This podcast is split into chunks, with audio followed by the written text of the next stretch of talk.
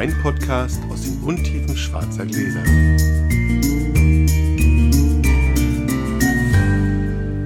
Hallo Sascha. Hallo Felix. Ich habe den Wein eben, wir produzieren ja heute zwei Folgen hintereinander wegen der Ebola-Krise. ähm, ich habe den Wein eben so genossen und so in großen Schlucken getrunken, dass ich leicht einen Sitzen habe. Das ist aber, glaube ich, von Vorteil bei dem, was wir jetzt vorhaben. Ui, was, äh, machen wir was anderes als sonst? Es wird, wird die schwierigste Folge, die ich je produziert habe, sagen wir mal so. Muss ich tanzen? Nee, keine Sorge. Für dich ist das, ist das kein Thema. Wir erklären jetzt gar nicht, was wir hier machen. Wir würfeln einfach, oder? Ja, Fang du mal an. Mit dem Würfeln. vier. Er ist halt drei. Wie, wie genau. Du Ja. bist wieder dran. Es Das ist liegt, der Heimvorteil. Ja, es ist dein Vorteil. Wir sollten mal, was wir nächstes Mal machen, wir setzen uns mal irgendwo, wo, wo wir nicht zu Hause sind. Das, weißt du was, ich träume ja davon, dass wir irgendwann mal eine, eine Folge im Auto machen. Derjenige der, derjenige, der erzählt und nicht verkostet, ist immer derjenige, der gerade fährt und der andere. Ja, das geht nicht. dem Ja, da haben wir ein. Problem. Schade. Wir lassen, wir, wir, man trinkt ja trotzdem. Nee, in dem Moment würde man Wir lassen uns fahren. Oder so. Auch eine Idee. Auch nicht. Und Ich würde sitzen- jetzt gerne was trinken. Schalalala. Also noch schöner. Dass du anfängst, ist gut, dann habe ich noch mehr einsetzen, wenn ich gleich den musst. schweren Gang Ja, ja, ja, ja, ja, ja, ja, ja, ja. ähm, ja, dann mache ich einen Wein auf und bring, bring den mit. Das Gute macht ja Idee. Sinn. Ha! Wir trinken einen Montevertine Le Perle Torte 1990. Mal schauen, wie der ist. Alkohol, es kommt der Alkohol. so, Cheers, mein Lieber. tschüss, mein Lieber.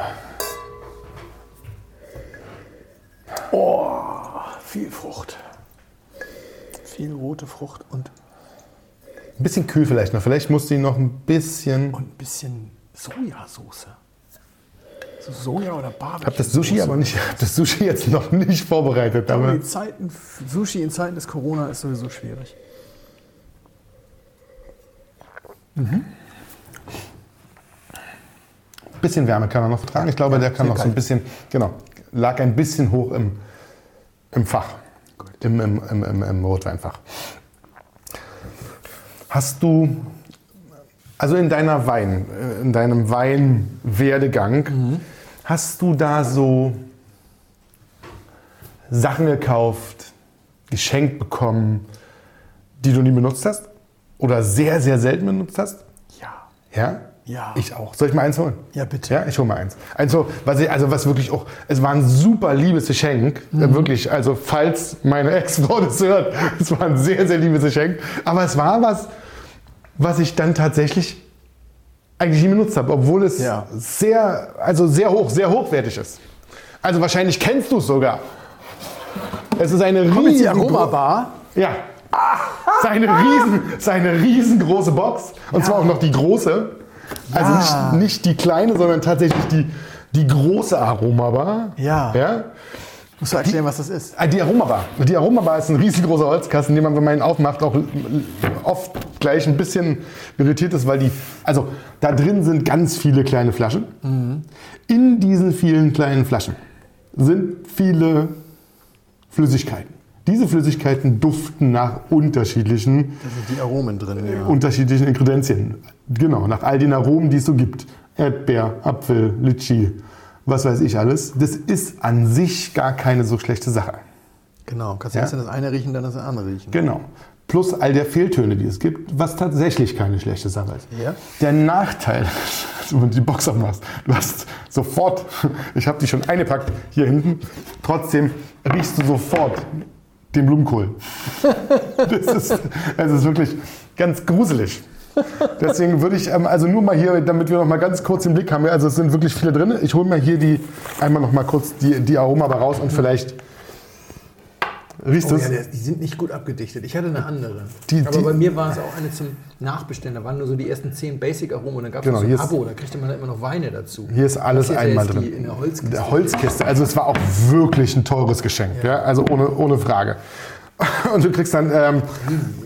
Genau, ein sehr schönes Booklet mit dazu, wo du all die Sachen drin hast, wo du. Willst du bitte das mit auf das Foto tun? Ja, na klar. die Mentalität des guten Trinkens. Herzlich willkommen. Die Sinne erwecken. Charakter des Weins bestimmen. Die Welt der Aromen. Weißwein, Rotwein, Barrique, Fehldüfte. Und dann kannst du all das irgendwie quasi durchgucken. Das ist an sich eine gute Sache. Und wir wollen all den Leuten, die sich mal eine Aromawahl gekauft haben, jetzt nicht irgendwie in die Suppe spucken. Also ich möchte das gerne nicht. Ach komm, no, das, ist, das ist total sinnlos. Also, nein, Fand ich auch. Nicht, ja, ist anders, anders. Mir fallen spontan zwei Aromen ein, äh, die sehr besonders sind. Die eine und die häufig in Weinen irgendwie angesprochen werden, wo ich, als ich mich noch nie damit beschäftigt hatte, das total albern fand. Ja. Das eine ist Zedernholz und das andere ist Akazienhonig. So, und Zedernholz riecht tatsächlich sehr spezifisch. Man würde mal denken, Holz ist Holz. Zedernholz hat einen sehr, sehr äh, eingängigen Duft und Zedernholz kommt tatsächlich ziemlich viel, gerade in deinen Lieblingsweinen. Also ja. Frankreich, da ist das ja volle Kanne Total. irgendwie immer drin. Und ich habe gelernt, den Unterschied zwischen einem ordinären Buchensplitter und einem ordentlichen Zederholz habe ich gelernt in der Aromabar, die ich geschenkt bekommen habe. Beim Akazienhonig war das anders, da musste ich einfach mal Akazienhonig kaufen. Genau. Akazienhonig riecht nämlich gar nicht nach Honig, das riecht so medizinal. Genau, mal das hat, genau, das hat ja, ja. Das, hat, Das das, kennen wir alle, die, alle Katzennutzen hatten wahrscheinlich Genau. schon viele Mal. Das riecht tatsächlich so ein bisschen medizinal. Ja, und es ja, ist der ja. einzige Honig, der wirklich gar nicht nach Honig riecht. Weswegen, wenn jemand von Akazienhonig riecht, klassisch denkst du bei Honig immer sofort, oh, Botrytis. Nee, das hat mit Botrytis wirklich gar nichts zu tun. Ja.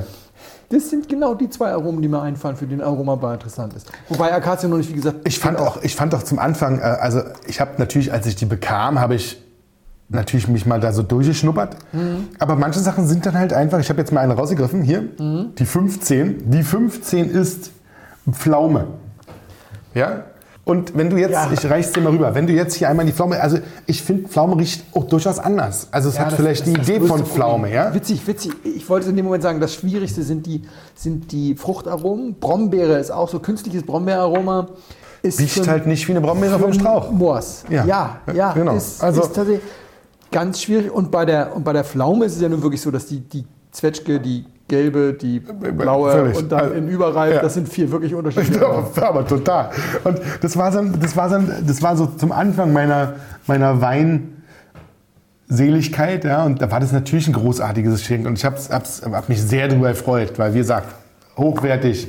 Die große Box hat wahrscheinlich auch wirklich 3,50 Euro gekostet. Ja. Was ich ein bisschen spannend fand, war, das war mir damals relativ neu, waren diese Fehltöne. Ja. Das fand ich tatsächlich spannend, auch wenn es sehr anstrengend war, sich durch alle Findest du, einmal. dass die gut getroffen sind? Nee, nicht immer, aber es war ganz spannend, sich einmal so durchzuriechen durch diese Fehltöne Ja. sozusagen. Also, Also- Kork fand ich nicht schlecht. Das ist ja auch echtes TCA, das kann man kaufen gen- und da reintun. Das genau, ist nicht das- so schwierig. Genau. Ähm, Aber und der Mäuseln Blumenkohl, oder sowas und ist so- ja, der Rest, aber es war einmal spannend, Ja. sozusagen in diese Fehltöne reinzuriechen. Ja. Schwierigkeiten hatte ich auch tatsächlich bei diesen, bei diesen ganzen Fruchttönen, da habe ich oft das nicht gerochen. Mhm. Und ich habe dann, äh, warum ich auf dieses Thema, ich habe dann einfach schnell die nicht, nicht, ben, also nicht so benutzt, wie sie gedacht gewesen wäre. So, sozusagen, ich glaube, die Idee ist ja zu sagen, ich stelle mich mit einem, We- setze mich mit einem Wein hin, zu dem es sozusagen eine Beschreibung gibt. Ja, der Wein schmeckt jetzt nach Pfirsich und ähm, Mirabelle und ein bisschen Tabak oder sowas. Ja, also so nicht, aber jetzt. Und dann guckst du und riechst es nach und guckst, ob du das riechen kannst, ob du das mit vergleichen kannst. Habe ich nie gemacht. Ich habe das auch nur mal in diesem Abo habe ich irgendwie glaube ich sechs Flaschen dann mal probiert und dann habe ich das Abo wieder gekündigt. Das ähm, war, war witzig. Ähm, Genau, es ist ein, aber Aromenraten ist ein Gesellschaftsspiel, wie Mario Scheuermann immer sagte. Genau. haben, wir, haben wir glaube ich an anderer Stelle mal drüber, drüber gesprochen. Äh, ist hat durchaus Berechtigung, ist witzig. Wie schön, dass du die Aromabar ansprichst. Ich habe eine kleine To-Do-Liste, wenn ich die zweite Aufga Auflage meines Buches mache, so ein paar Sachen. Ja. Es sind, ähm, da bin ich ja sehr stolz drauf, werde ich auch nicht müde zu sagen, habe ich schon ein paar Mal gesagt, sehr, sehr, sehr wenige fachliche Fehler in dem Buch, die man korrigieren müsste. Aber es gibt so zwei, drei Sachen, die ich gerne mal Korrigieren willst? Nochmal? nee, noch ergänzen Ah, will. ergänzen und die willst, ja. Aromabar steht da noch ganz, ganz weit vorne, weil einfach ganz viele Leute, auch die anfangen, sich damit zu beschäftigen, mir gerne mal eine Mail schreiben. Was Ja. halten Sie eigentlich von Aromabars? Ja. Also die ehrliche Antwort ist wenig. Ich würde das, ich würde das sozusagen unterschreiben. Ja, also trinken wir auf ja, Aromabars. Aromabars. Wenn jemand eine haben möchte, ich hätte noch eine abzugeben. Oh, da kriegst du bestimmt eine E-Mail. Ihr wisst ja, die gemeinsame E-Mail für uns ist äh, blindflug.schnutentunker.de. Genau. Wenn ihr uns vorschlagen wollt, bestimmte Weine irgendwie dem anderen einzuschenken, dann möglichst nicht die benutzen, weil die lesen wir beide. So, zu diesem Wein mal ganz kurz. Ja. Ich, Darf ich was kurz? Ich sag kurz was vorher. Ich Ja. bin überrascht. Du bist überrascht, dass er noch so gut ist. Ja, ich bin überrascht, dass er so gut ist, tatsächlich. Aus mehreren Gründen. Okay. Er ist gar nicht so gut. Ja, Aber er ist dann doch wieder sehr gut. Ich kann Ja. mir sehr genau vorstellen, dass jetzt irgendwie eine Auflösung kommt, die mich total irritiert. Denn er hat immer mal wieder so ganz wache Momente. Ja, was wirklich ganz schön ist, ist diese Frucht, die so in Würde gereift ist. ja. Die Gerbstoffe sind allerdings ein bisschen austrocknend, obwohl sie auch schon gereift sind. Da, da deutet sich eben an, dass es wahrscheinlich jetzt irgendwas ist, wo ich gleich sage, ach was. Die innere Harmonie ist dadurch nicht so 100% gegeben und gleichzeitig ist es sehr lecker. Also ich gebe gerne zu, dass ich auch gerade ein bisschen Durst habe und da, da, passt das schon, da passt das schon so ganz gut. Er hat noch so eine leichte Phenolik, die ich so in diese Kategorie Mineralik packen würde im Abgang. Das gefällt mir auch ganz gut. Aber die Gerbstoffe sind ein bisschen stumpf. Das ist ein großes Manko, bis mir das irgendwie aufgefallen ist, was einem immer auffällt, Ja. wenn man eine Weile redet und dann mal nicht trinkt und dann so merkt, so, oh, mein Mund ist ja wahnsinnig trocken oder so. Bis mir das aufgefallen ist, fand ich ihn sehr gut. Jetzt fand ich ihn immer noch gut. Warum ich sozusagen überrascht bin. Also das war ein Kauf mit Name-Dropping. Ja? Und weil ich damals dachte, ich mache ein Schnäppchen. Das könnte ein sehr alter Piemonteser oder ein relativ alter Piemonteser sein. Fällt mir jetzt so spontan, hat mit, mit dem, was du sagst, nichts zu tun. Aber es, Ja, so, so, lassen wir mal so stehen. Ja. Und habe auch gar nicht so ganz wenig Geld dafür bezahlt. Also ich glaube, das war, nicht, war, war kein Geschenk. Ja? Weil tatsächlich die Linie dieses Weins sehr häufig sehr teuer ist. Aber ich nicht, und da muss man halt auch, das ist immer was, was, wir- was wir schon öfter gesagt haben, achtet auf die Jahrgänge. Ja?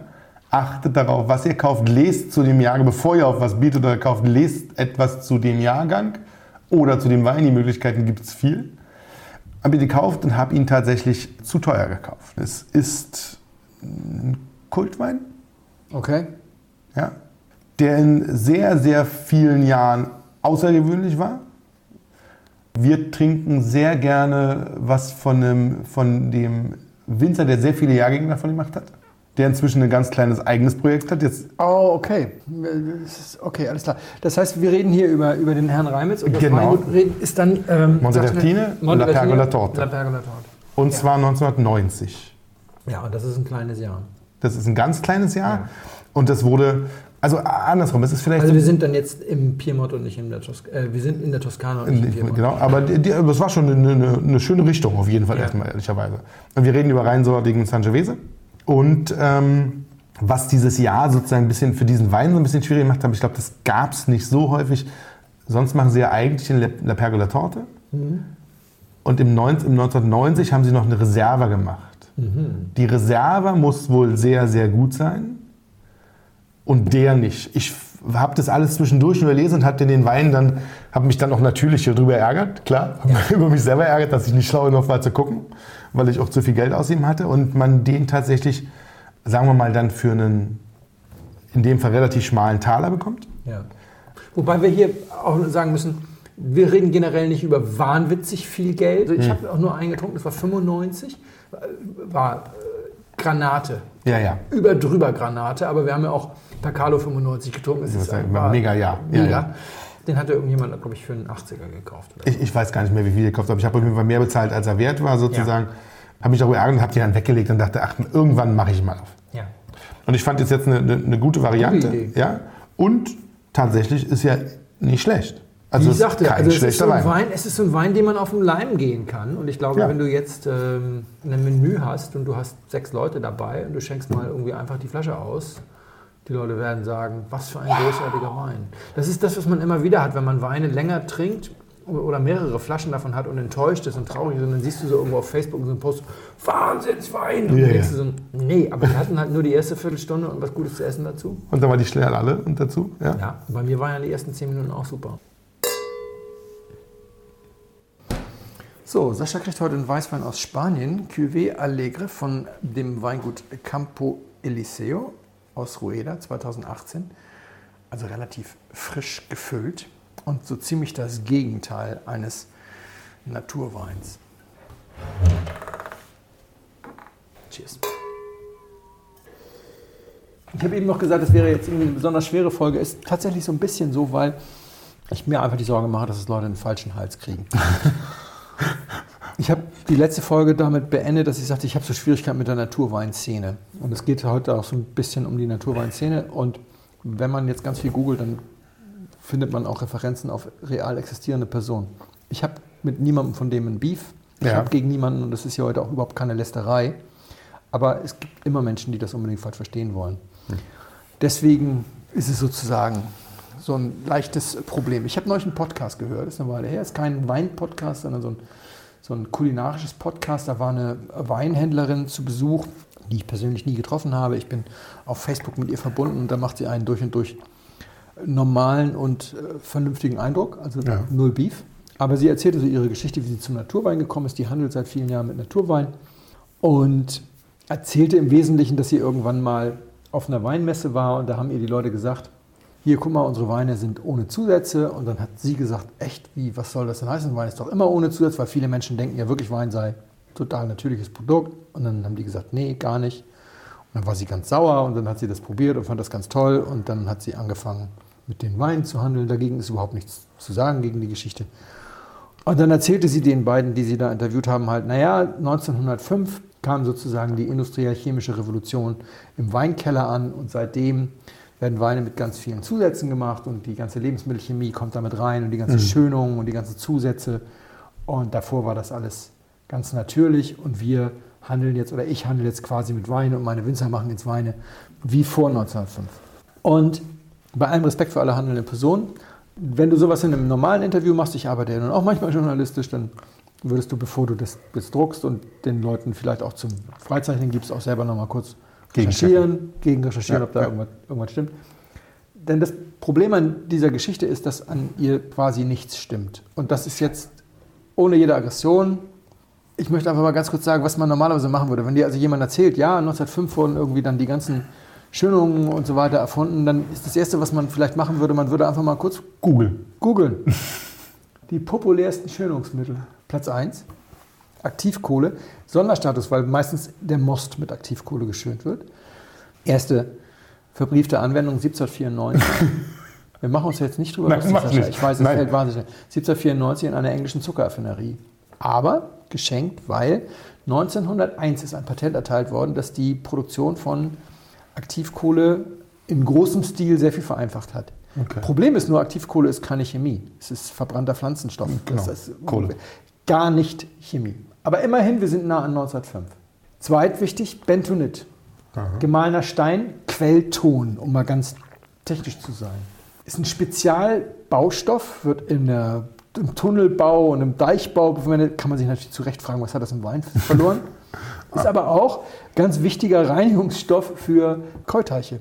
Ohne, ohne Bentonit gibt es keine Käuse in Europa, weil die, das sinkt dann ein und sammelt alle Schwermetalle, alle Schadstoffe werden nämlich angedockt an dem Bentonit und Ah. sammelt das dann zu und dann können die Keuteiche, können die Keukarpfen weiterleben. Das ist ein Reinigungsmittel, das ist gemahlener Stein, hat mit Ja. Chemie überhaupt nichts zu tun. 1890 entdeckt, ja, vielleicht 1905. Ja. Drittliebstes Hühnereiweiß. Naja, gibt es jetzt schon wirklich länger. als Schönungsmittel. Es ist so, ganz schwer zu sagen. Mir hat mal jemand die schöne Geschichte erzählt, die ich jetzt nicht in zwei Minuten gegoogelt habe, aber die ich schon mehrfach gehört habe. Es gibt Rezepte in Kochbüchern, die ganz große Mengen von Hühnereigelb verwenden und keinerlei Eiweiß. Und man hat sich eine Weile gefragt, was macht denn mit dem Eiweiß? Das Eiweiß wandert nämlich in den Wein. Und deswegen diese Rezepte kommen aus bestimmten sehr weinaffinen Gebieten. Gegend. Ja, das kann sein. Ja, ja. Die ältesten davon sind in lateinischer Sprache. Warte mal, das ist dann schon Wir reden über älter. 1400 bis 2000 Jahre her. Der Mensch verwendet Hühnereiweiß meistens zur Klärung von aggressiven Gerbstoffen aus Rotwein, aber auch für andere Geschichten seit ungefähr, weiß ich nicht, 1500 Jahren oder sowas. Gelatine, Albumin, Casein, das ist alles die Fortsetzung des Hühnereiweiß mit anderen Mitteln. Wir reden über mehrere Jahrhunderte. Hausenblase. Hausenblase ist das Spannendste, weil Hausenblase ist die Schwimmblase des Hausen. Der Hausen ist ein Stör, den wir auch unter dem Namen Beluga kennen, vom Beluga-Kaviar. Der Hausen kommt in Deutschland gar nicht vor. Erste urkundliche Erwähnung in Deutschland 1400 irgendwas, vermutlich mit dem gesamten Weinbau nach Europa gekommen aus Georgien. Anwendung irgendwie 2.000 bis 8.000 Jahre her, seitdem wir das machen. 1905 funktioniert nicht nicht, wirklich. Chemie, getrockneter Fisch, gar nicht.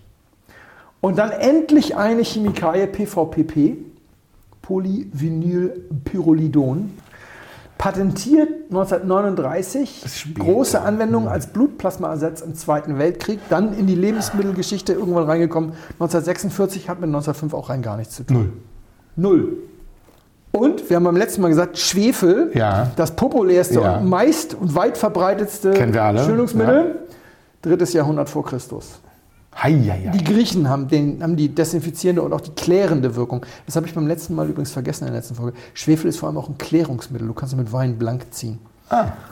Alle Weine vor 1905 hatten allerdings quasi automatisch eine Kupferschönung. Sie waren alle Kupferschön. Man kann mit Kupfer kann man Böxer schönen und andere Dinge kann man, kann man mit Kupfer schönen, weil nämlich seit den Römern wurden Hähne und Ventile im Weinkeller aus Kupfer gefertigt, weil aus Eisen ist zu schwierig. Ja. Und das heißt, jeder Wein kam exzessiv mit Kupfer in Berührung. Deswegen wurden bestimmte Fehltöne da immer schon von vornherein Aus- raus. Wie wurde Wein denn nun gemacht vor 1905? Also das, das ist halt einfach nicht wahr. 1905 ist überhaupt kein Turning Point in der Weingeschichte. Und das Wichtigste ist, Klingt also fast wie ausgedacht. das ist das. Oder erzählt. ja, Und ich, erzählt und nacherzählt. darüber, wir spekulieren darüber Ja, nachher nochmal. ja. Und zwar sehr wohlwollend spekulieren wir darüber nochmal. Ich habe nämlich eine Theorie. Aber machen wir erstmal, wie wurde es denn nun gemacht? Also man kann relativ verlässlich ganz gut googeln.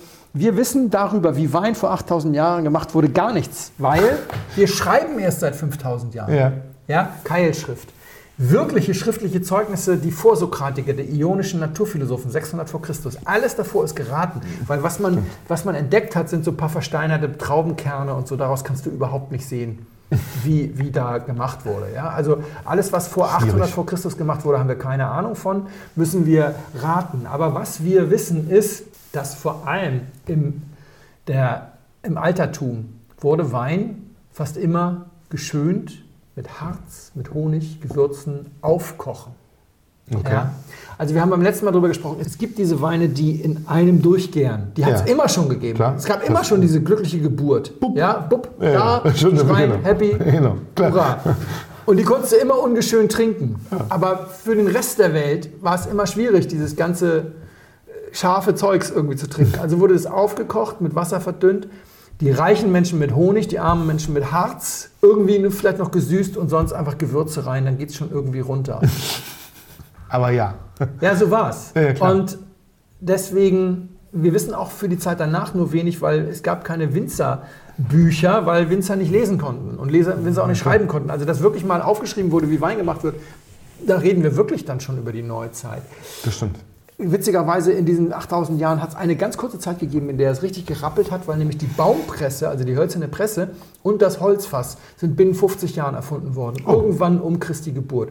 Und dann hat es richtig äh, gezappelt, weil dann haben die Römer den Weinbau komplett revolutioniert. Vorher wurde der ganze Amphoren, Amphorenkram gemacht.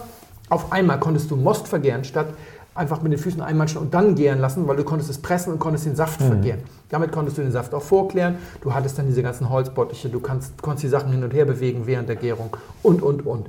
Und wir haben diese, ich sag mal, georgische Schule.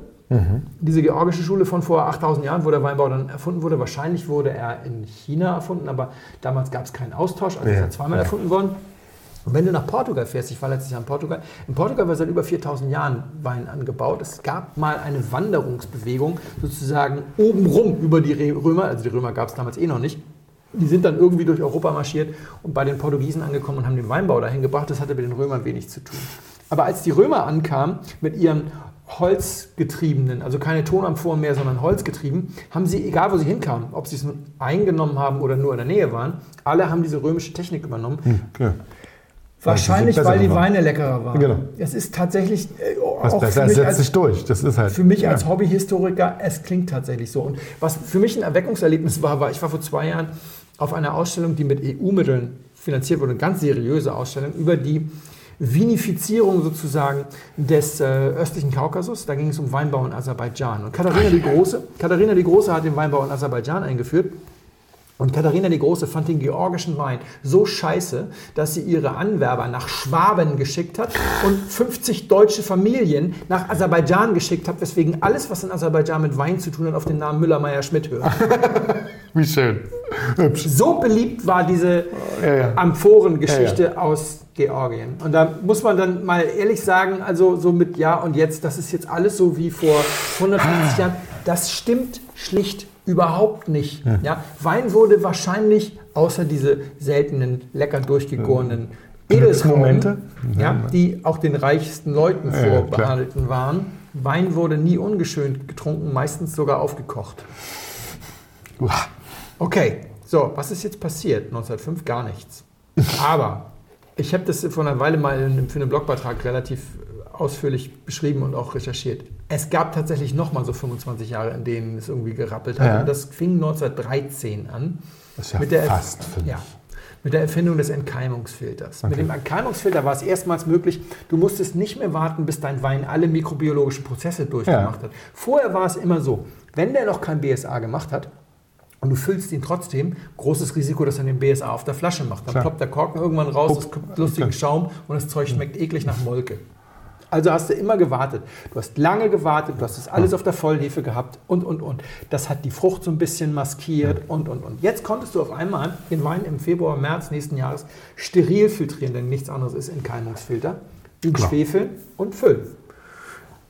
Und du musstest nicht mehr Tonnen von Schwefel rauf äh, tun. Wenn du dich mit ja. Winzern unterhältst, die noch 1800 oder sonst was im Keller haben, die sagen dir, ey, die haben damals Schwefel draufgestellt, da fällt dir nichts mehr zu ein. Und die konnten auch gar nicht so gut dosieren, weil meistens wurden die Fässer mit Schwefel ausgebrannt. Da war einfach unheimlich viel Schwefel drin. Es wurde dann nach der Gärung umgefüllt in ein neues Fass und da war dann Schwefel an den Wänden, der fiel dann aus und dann wurde geschwefelt. Deswegen mussten die Leute fünf Jahre warten auf der Flasche, bis sie das Zeug trinken konnten. Vorher hat dir das die, die Zunge irgendwie glatt gebügelt, ja.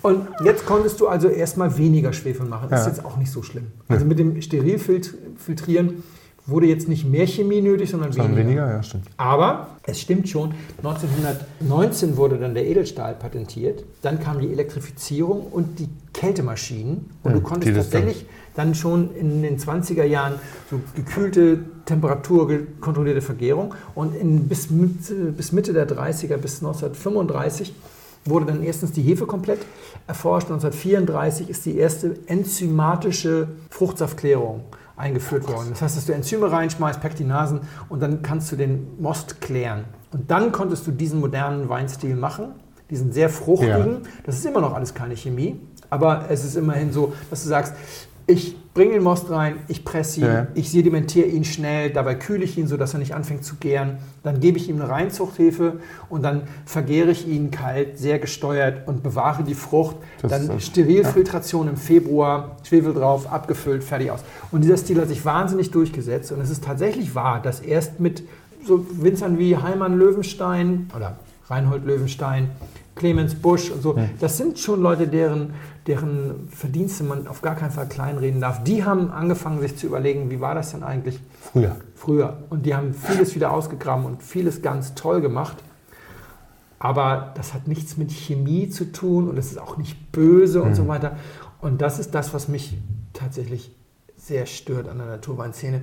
Weil am Ende ist es da doch so, dass jemand, der sein Geld damit verdient, dass er den Naturwein verkauft, Produkte, die vielleicht nicht unbedingt immer deinen Geschmack treffen, damit schönredet, dass er dir erzählt, alles andere ist böse, böse, Böse, böse, Chemie. böse, ja, das stimmt.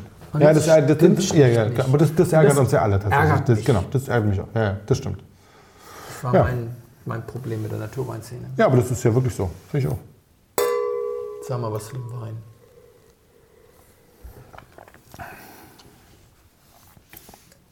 Mag den gern. Davon war ich vorher 100% überzeugt. Mag den wirklich gern. Ist ein, tatsächlich so ein Durchläufer. Ja? Also fängt vorne schön an, hört hinten schön auf. Hat eine, ähm, eine fantastische Länge als Weißwein. Ist natürlich ein Weißwein. Das ist ein Weißwein, ja. Wird. Hm. Ich glaube, wir sind in Deutschland. Beim Reinriechen dachte ich an Riesling, bin dann aber beim Schmecken ganz weit weg vom Riesling. Ja. Hatte aber beim Reinriechen tatsächlich so einen Riesling-Moment beim ersten. Also das war, war so ein, Kann ich gut verstehen. war, war sogar so ein, so ein, Süß, so ein, so ein Süßwein-Riesling-Moment. Okay. Ja, so, also, aber nur beim Reinriechen, beim Ja. ersten. Und das war dann beim Kosten gleich weg. Es ist nicht unglaublich alt. Ich würde sagen, sagen wir 20, ach, also 19 sozusagen, 20, ist nicht älter als 16. Mhm. Würde ich, also nicht viel. Ist sogar 18. Das ist sogar 18. Also wirklich frisch. Ja. Also relativ. Und ich mag es wirklich gern. Ich bin mir nicht sicher, was es ist. Liegt vielleicht daran, dass es jetzt der vierte Wein in kurzer Zeit ist. Aber das trinke ich total gern. Also da würde ich mir auch also durchaus zwei, dreimal nachschenken und Ja. Ich habe mich gewundert, dass du nicht zwischendurch auf Sauvignon Blanc getippt hast. Es ist kein Sauvignon Blanc. Aber ich denke bei dieser Rebsorte gerne mal an Sauvignon Blanc. Ich hole gerade mal die Flasche. ja, nee, Denn es ist Verdejo. Verdejo. Womit wir auch nicht in Deutschland sind. Nee, das stimmt. Nicht zwingend jedenfalls. Zwingend. Ich äh, war mir sicher, dass dir das gefallen würde. Ja. Weil das ist einer der Gründe, warum ich ihn abgefordert habe. Ich habe ihn vom Weingut abgefordert. Weil es ist ein Weißwein aus Rueda und mir sind, also das ist Nordostspanien, mir sind Weißweine aus Rueda in der Regel zu simpel. Auch gerade viel Verdejo oder sowas ist so, geht so. Kann man trinken, wenn man im Urlaub ist und dann ist es Genau. okay, aber dann mehr nicht. Ja, Es das ist ein Wein, der Naturweinliebhabern Schaum vor den Mund treibt, denn es sind zwei der drei, ich sag mal, hässlichsten Namen der Weinwelt involviert. In, jetzt bitte mit einem Smile. Also ich weiß ja, dass wahrscheinlich auch das Weingut das hören wird. Bitte, bitte seid mir nicht böse, Leute. Aber es ist so, Campo Eliseo ist ein Projekt oder ein Weingut, das gehört François Lurten. Lurten, der Sohn von dem Lurten, von dem parkerisierten Bordeaux-Lurten. Ja. Und der Partner in dem Ding ist auch noch Michel Roland. Warte. Das muss ich Ah. nicht mal mehr unseren Hörern Nee. erklären. Das ist das personifizierte Böse. Ja. Es fehlt eigentlich nur noch so Riccardo Cottarella und dann, sind wir vollziehen. Du bist- du bist krass, Also ja. all die Leute, die sozusagen für die internationale Standardisierung zählen. Dabei ist es trotzdem biozertifiziert und die sind nämlich auch alle gar nicht so böse. Das ist halt auch, ist ja Quatsch. das ist dieser Ja, Film, ja, ja, da, genau. da müssen wir jetzt nicht nochmal wieder Genau. drüber reden. Also ich habe ihn angefordert deswegen, weil ich die Pressemitteilung bekam, dass dieser Wein Campo Eliseo ist das Weingut Cuvée Allegre ist der Wein 2018 auf die Liste der 100 Top Wine Spectator Weine dieses Jahr gekommen ist. Als erster Weißwein aus dem Rueda überhaupt, auf Platz 88 natürlich nur, aber egal. Mein Gott, Er aber trotzdem mega. Also, Nur 90 Punkte in der Abführung, aber die haben noch mehr Kriterien als nur die Punkte. Er kostet auch nur 14 Euro. Er hat ein bisschen Holz. Es ist teils Stahl, teils Holz und ovales Beton. Und also Beton. 25 bis 30 Jahre alte Reben, obwohl das Weingut erst 5, 6 Jahre alt ist. In Rueda kannst du alles kaufen. Also das, das ist jetzt nicht die Region, in der irgendwie sich die Leute um die Weinberge prügeln. Und Herr Lutten macht auch äh, in mehreren Gebieten der Welt Wein. Er Wein. ist in Südfrankreich, hat er sozusagen gestartet. Sein Vater hat ihm das da ermöglicht. Sie haben natürlich mittlerweile auch die ganzen Sachen in Bordeaux dabei und in Südamerika ist er auch am Start. Und das hier ist jetzt eben Verdejo in so ein bisschen anspruchsvoll. Und ich finde, das haben die wirklich gut gemacht. Relativ Haben die. neues Projekt. 14 Euro gibt es in Deutschland bei Vinos, Havesco-Gruppe. Sind wir jetzt nicht die größten Fans, aber es ist Auf gar wurscht. keinen Fall.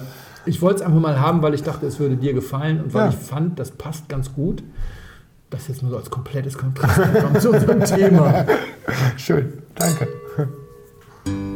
Sehr geehrte Damen und Herren, im Namen von Flugkapitän Felix Botmann und Co-Pilot Sascha Radke darf ich mich ganz herzlich bei Ihnen bedanken, dass Sie sich heute für Blindflug entschieden haben. Wir hoffen sehr, Sie hatten eine angenehme Zeit an Bord and we wish you a safe onward journey und allzeit einen guten Wein im Glas.